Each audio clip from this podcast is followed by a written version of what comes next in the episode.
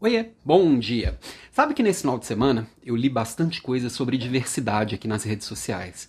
Tudo muito raso, tudo muito igual, todo mundo falando as mesmas coisas, sem profundidade, acho que sem nem pensar, acho que só para pagar de bom moço. Sendo que, pensa comigo aqui, do que, que adianta eu falar de diversidade se eu não viver a diversidade. É, vou falar de diversidade aqui de novo, porque eu preciso que você pense aqui comigo. O que, que adianta fazer um post de dia da mulher, chegar em casa e maltratar a esposa, tratar a filha mal, as pessoas que mais ama? Do que, que adianta falar de diversidade, sendo uma pessoa fleumática, por exemplo, e avaliar mal alguém da sua equipe porque ela é sanguínea, porque, porque ela é colérica, e falar que a pessoa tem que mudar para poder se dar bem, tem que mudar para poder melhorar. O que, que adianta falar de diversidade e no meio, no início de uma reunião, virar para alguém que tem déficit de atenção e hiperatividade, falar: desliga o computador e celular e olha para mim aqui, bonitão, que eu quero brilhar.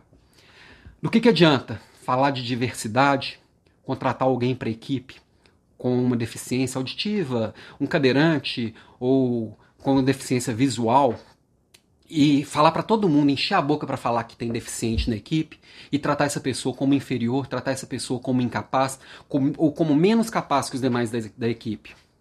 O que, que adianta falar de diversidade e pedir para alguém que pode ser que esteja num trans, com, tenha algum transtorno do, do espectro autista, falar com essa pessoa que, que precisa se adequar, precisa forçar situações para poder socialmente se, se integrar, ou que não cumpre combinado com, essas pessoa, com essa pessoa, não cumpre os combinados, é, muda a rotina toda hora, muda o que, que era o tempo inteiro, deixa essa pessoa um pouco perdida.